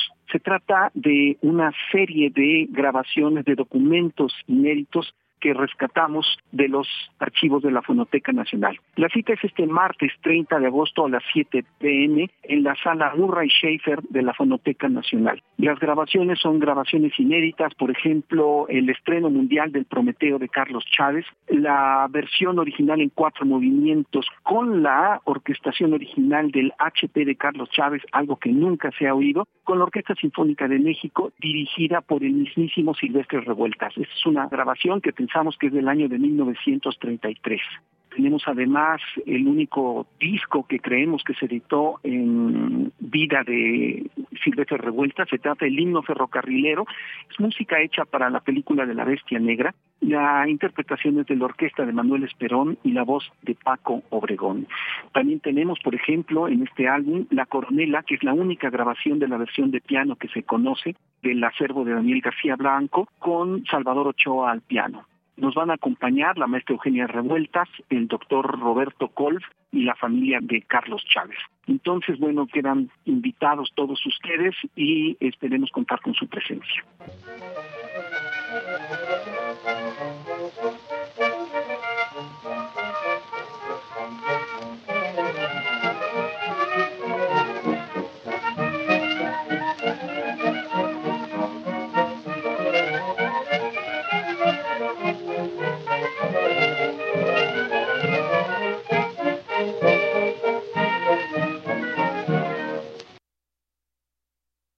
El futuro, Julio Cortázar.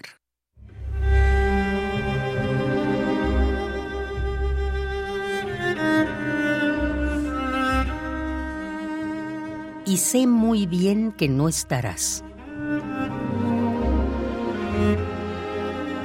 No estarás en la calle, en el murmullo que brota de la noche de los postes de alumbrado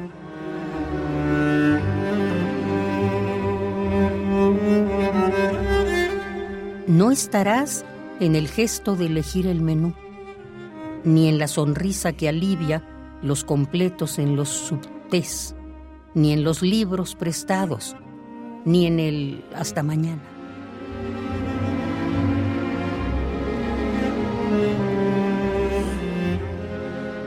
No estarás en mis sueños, en el destino original de mis palabras,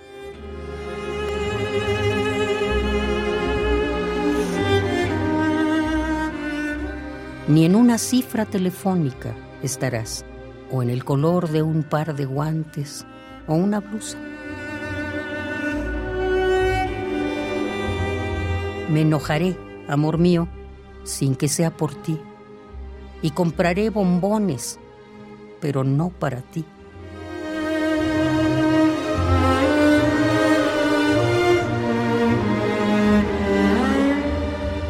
Me pararé en la esquina a la que no vendrás, y diré las cosas que sé decir, y comeré las cosas que sé comer, y soñaré los sueños que se sueñan.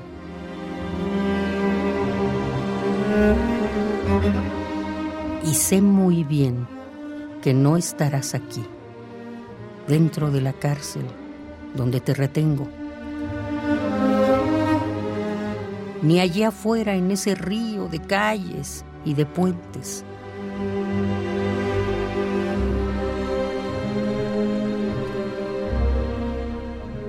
No estarás para nada, no serás mi recuerdo, y cuando piense en ti, pensaré un pensamiento que obscuramente trata de acordarse de ti.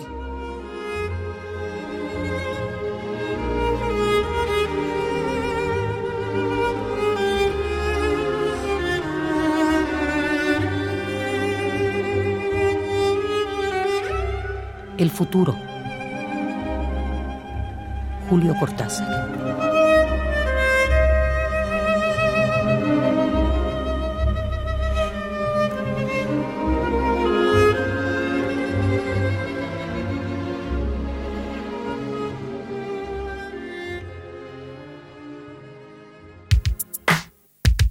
Prisma RU.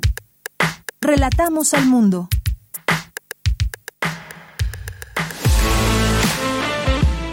Nacional RU.